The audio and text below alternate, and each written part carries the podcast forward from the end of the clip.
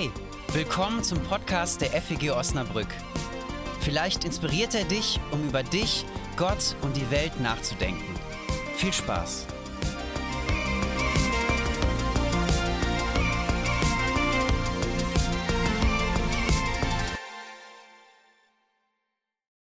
Äh, Wir befassen uns mit der Bibel, dem Alten und dem Neuen Testament und heute mit dem Johannesevangelium. Das vierte Evangelium, das einen, wenn ihr mal die vier Evangelien lest, einen sehr eigenen Charakter, einen sehr besonderen Charakter hat. Die Predigt heute werden zwei Teile sein. Ein erster relativ knapper Teil mit diesen ähm, etwas theologiewissenschaftlichen Sachen, wie ihr das so in den letzten Wochen gewohnt seid. Und ein zweiter Teil, der ähm, eine Bibeltextmeditation sein wird, wo ich euch Texte aus dem Johannesevangelium vorlesen werde und wir die zusammen still, jeder für sich, jede für sich äh, nachspürt. Letzte Woche haben wir angefangen mit den ersten drei Evangelien, den sogenannten synoptischen Evangelien, die viele Gemeinsamkeiten haben. Ähm, und auch zwischen den ersten dreien und dem Johannesevangelium gibt es Gemeinsamkeiten. Also es ist nicht so, dass sie jetzt über völlig verschiedene Dinge berichten, das ist äh, ja kein Wunder. Also es geht, in allen Evangelien geht es um Jesus Christus. Wir erfahren was über das, was er gesagt hat, wie er gelebt hat, über sein Wirken, sein Sterben und seine Auferstehung.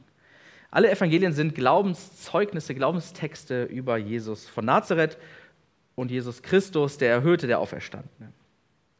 Aber das Johannesevangelium, das hat einen eigenen, besonderen Charakter. Es gibt so ein paar markante Unterschiede zwischen diesen Evangelien. Die synoptischen Evangelien, also Matthäus, Markus und Lukas, da ist die Tempelaktion von Jesus, also wo Jesus in den Tempel geht und da so die Tische umschmeißt, weil da Handel getrieben wird und so weiter, die ist bei den synoptischen Evangelien kurz vor der Kreuzigung. Da ist die, ähm, diese Tempelreinigung, wie man so sagt, die Tempelaktion, ist Grund dafür, dass Jesus festgenommen wird. Und im Johannesevangelium ist diese Tempelaktion im zweiten Kapitel, direkt am Anfang. Da ist es sozusagen so eine programmatische Aktion Jesu, wo wir was am Anfang von Jesus erfahren, das ist eine seiner ersten Aktionen nach der Hochzeit in Kana nachdem er Wasser zu Wein gemacht hat, schmeißt er da erstmal die Tische um. In den ersten drei Evangelien ist Jesus quasi, wenn man sich die Texte, wenn man sich die Ereignisse anschaut, Jesus ein Jahr lang öffentlich unterwegs. Im Johannesevangelium, ähm, das kann man dann an diesen verschiedenen Festen, die so einmal im Jahr stattfinden, an einem Passafest beispielsweise, im Johannesevangelium ist Jesus drei Jahre lang in der Öffentlichkeit unterwegs. In den ersten drei Evangelien fängt Jesus sein Wirken in Galiläa an, in der Region, wo er groß geworden ist, wo er lebt, um den See Genezareth beispielsweise. Und im Johannesevangelium ähm, ist er die meiste Zeit in Jerusalem und Judäa. Also auch der Wirkungsort wird etwas unterschiedlich beschrieben. In den ersten drei Evangelien spricht Jesus oft in so kurzen, sehr prägnanten Sätzen oder in Gleichnissen wir haben zum Beispiel natürlich auch im Matthäus-Evangelium die Bergpredigt, aber auch das sind immer relativ kurze Sinnabschnitte, sehr kurze Gedanken. Und im Johannesevangelium, da haben wir manchmal über zwei Kapitel eine Rede von Jesus, wo es so grob um ein Thema geht, aber die Argumentation eher so ein bisschen kreisend ist und auch so, das wiederholt sich schon mal so ein bisschen. Also das von, vom, Sprach, vom Sprachstil ganz anders und wie Jesus da redet und auftritt, ist etwas anders. Einer der größten oder prägnantesten Unterschiede zwischen den ersten drei und dem Johannesevangelium ist, dass bei dem Matthäus, Markus und Lukas Evangelium Jesus der Inhalt seiner Verkündigung das Reich Gottes ist. Er spricht vom Reich Gottes, von der Königsherrschaft, vom Himmelreich. Und diese Begriffe, die kommen im Johannesevangelium fast gar nicht vor, nur an zwei, drei Stellen. Also der Inhalt dessen, was Jesus predigt, ist in den Evangelium äh, ist ein ganz, ganz anderer Schwerpunkt. Dafür spricht Jesus im Johannesevangelium über sich, über ihn als Weg, Wahrheit und Leben, über seine göttliche Herkunft, über darüber, dass Menschen an ihm Gott selber sehen können. Man könnte sagen, bei, Johann, bei dem Johannesevangelium ist Jesus Inhalt der Verkündigung. Also Jesus redet über sich als Zentrum der ganzen Sache. Und bei den ersten drei Evangelien ist eigentlich das Reich Gottes, das Himmelreich, was mit Jesus anbricht, Zentrum der Verkündigung.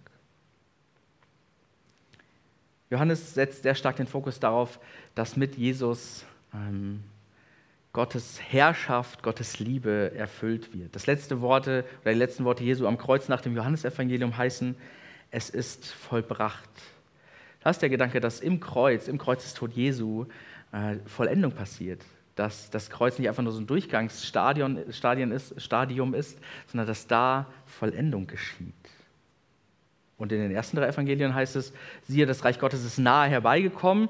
Es fängt gerade so an. Da ist eher so der Schwerpunkt auf dem, was jetzt anfängt, aber was eigentlich noch nicht so richtig vollendet ist. Und man muss sagen, dass das jetzt nicht einfach, das Johannesevangelium nicht einfach nur ergänzt, sondern es sind zwei unterschiedliche theologische Schwerpunkte, die gesetzt werden. Ähm, die, das Johannesevangelium ist auch in einem anderen äh, Zeitraum, in einem anderen Kulturkreis etwas entstanden, hat eine andere Zielgruppe. Es gibt keine direkte Autorenangabe in diesem Evangelium. Ähm, es wird immer wieder von dem Jünger gesprochen, den Jesus besonders liebte. Ähm, man ging davon aus, es könnte Johannes Zebedeus sein, einer der Jünger. Dann gab es etwas später Johannes den Presbyter oder eine johannäische Schule, also Schüler von einem der genannten Leute. Also man weiß aber nicht so genau, wer eigentlich das Johannesevangelium geschrieben hat. Das wird immer erforscht und man fragt sich danach und so. Aber so richtig festlegen konnte man sich in den letzten 2000 Jahren darüber nicht. Aber klar ist, die Person, die das geschrieben haben muss, oder vielleicht die Personen, das könnte auch sein, die haben ein umfangreiches und sehr kunstvoll gestaltetes Werk geschaffen. Man geht davon aus, dass es so am Ende des ersten Jahrhunderts, also so um 90, 100 nach Christus, entstanden sind. Und es gibt so ein paar ganz zentrale Themen im Johannesevangelium. Im Zentrum steht Jesus und mit Jesus die Botschaft der Liebe.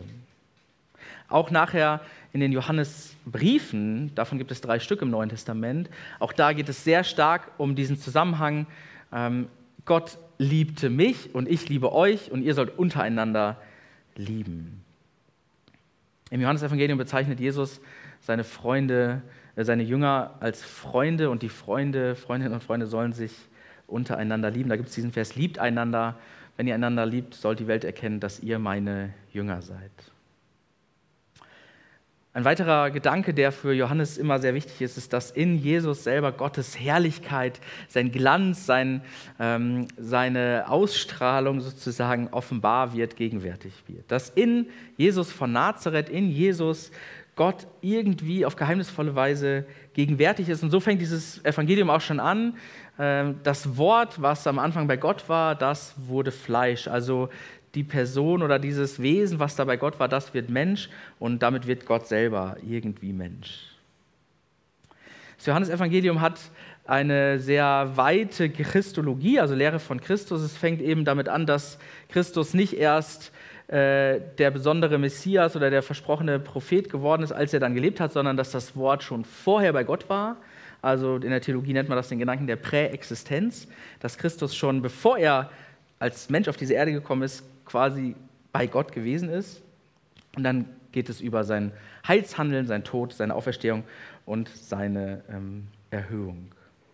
Und es endet dann eben mit den Worten, es ist vollbracht, wo am Kreuz quasi Gottes Liebe ein für alle Mal zum Ausdruck gebracht wird. Was ich manchmal herausfordernd finde am Johannesevangelium, ist, es verwendet manchmal so sehr starke Gegensätze. So, ähm, zum Beispiel die Bilder von Licht und Finsternis, von Wahrheit und von Lüge, von Liebe und Hass, Freiheit, Knechtschaft, Glaube, Unglaube. Wenn man das liest, hat man den Eindruck, ich muss mich entscheiden. Also es geht hier auch beim Christsein darum, ähm, dass ich mich dafür entscheide, dass es gute Dinge gibt und dass es auch schlechte Dinge gibt. Leserinnen und Leser werden aufgefordert und herausgefordert, sich zu positionieren, wenn sie das Johannesevangelium lesen. Und noch ein letzter äh, wichtiger Inhalt aus dem Johannesevangelium ist der Heilige Geist. Mehrere Kapitel lang erzählt Jesus darüber, dass wenn er mal geht, was bald der Fall sein wird, dass die Jüngerinnen und Jünger, dass sie nicht alleine sein werden, sondern dass der Beistand, der Paraklet, der, derjenige, der mitgeht, der für die Menschen da ist, kommen wird. Jesus ist derjenige, der mit diesem Heiligen Geist tauft äh, und der Geist Jesu ist derjenige, der die Jünger an alles erinnern wird, was Jesus gesagt hat, der, mit, der sie ausrüstet mit Gaben, der für sie da sein wird als Beistand, auch wenn Jesus nicht mehr da ist. Und die Botschaft, die dahinter steckt, es geht weiter. Wenn Jesus stirbt, ist das nicht hier das Ende, sondern es geht weiter, auch wenn Christus selber nicht mehr da ist. Das waren so ein paar inhaltliche Akzente. Und ich habe in der Predigtvorbereitung gemerkt, dieses Johannesevangelium, das hat so ganz viele tiefe Bilder und äh, tiefgehende Texte. Da müssen wir in dieser Predigtreihe uns Zeit nehmen, ähm, diese Texte mal für uns wirken zu lassen. Nicht nur drüber zu sprechen, sondern sie zu hören äh, und uns zu Wort, zu Ohren kommen zu lassen und sie äh, in uns klingen zu lassen. Und ich lade euch ein, ähm, mal die Augen zu schließen, euch bequem hinzusetzen, atmet tief durch und öffnet euch dafür, dass ihr was Neues lernt, dass ihr vielleicht herausgefordert werdet, dass Gott zu euch spricht. Wir nehmen uns einige Momente der Stille und dann lese ich einige Texte aus dem Johannesevangelium.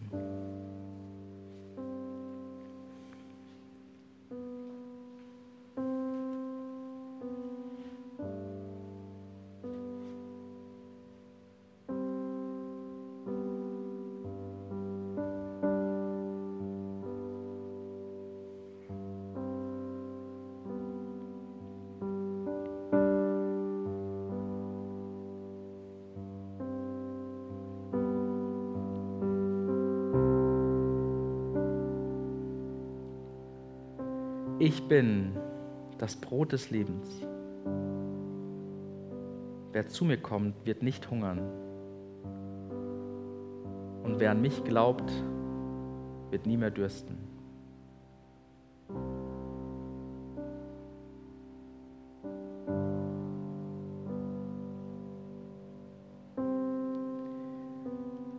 Ich bin das Licht der Welt. Wer mir nachfolgt, wird nicht in der Finsternis wandeln, sondern wird das Licht des Lebens haben.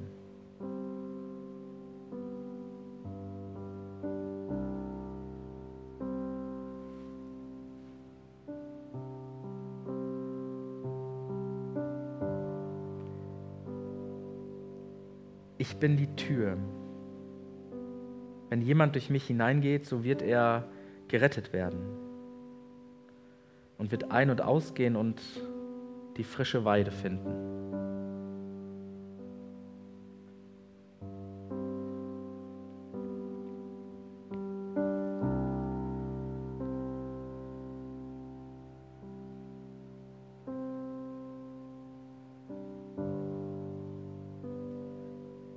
Ich bin der gute Hirte.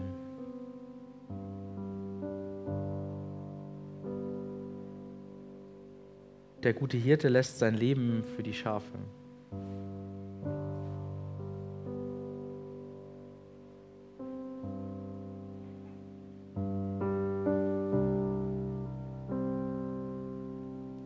Ich bin die Auferstehung und das Leben. Wer an mich glaubt, wird leben, auch wenn er stirbt.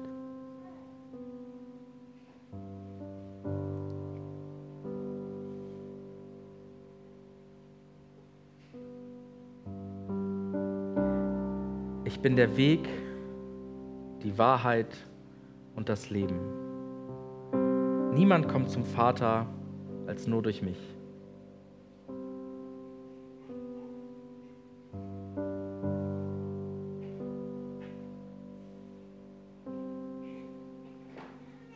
Ich bin der wahre Weinstock und mein Vater ist der Weingärtner.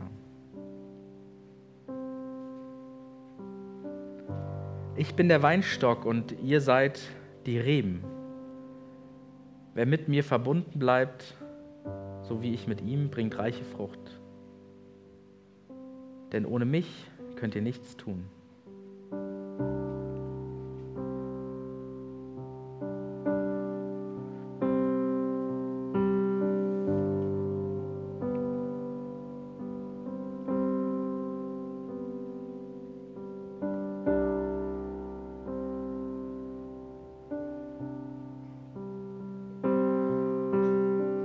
Denn so sehr hat Gott die Welt geliebt, dass er seinen einzigen Sohn für sie hingab, Jede und jeder, der und die an ihn glaubt, soll nicht verloren gehen, sondern das ewige Leben haben. Gott hat den Sohn nicht in die Welt gesandt, damit er sie verurteilt. Vielmehr soll die Welt gerettet werden.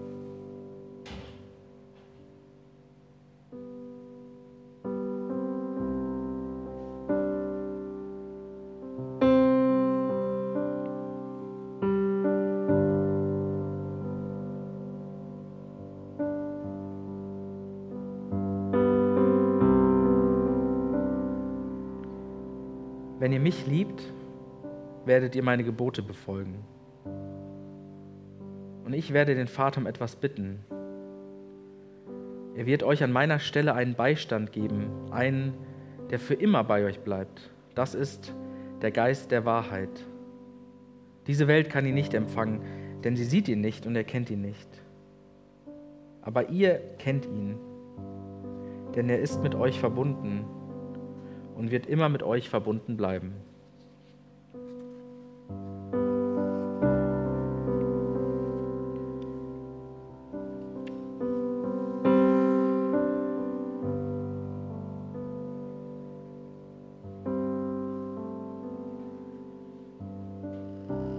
Gebe euch ein neues Gebot.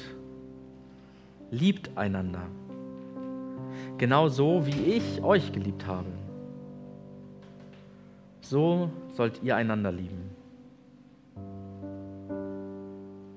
Daran werden alle erkennen, dass ihr meine Jünger seid, wenn ihr einander liebt.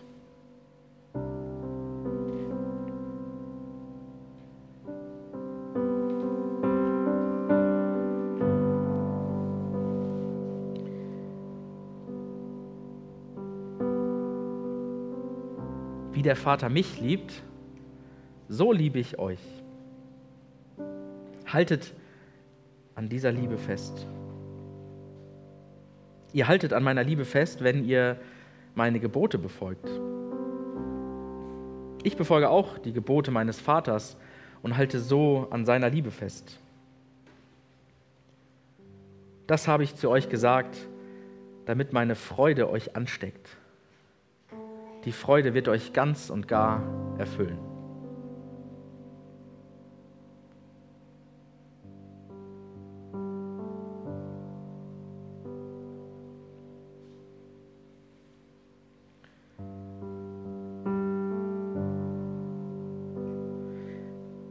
Jesus hat aber noch viel mehr Taten vollbracht. Wenn alles einzeln aufgeschrieben werden sollte, so denke ich, diese Welt könnte die Bücher nicht fassen, die dann geschrieben werden müssten.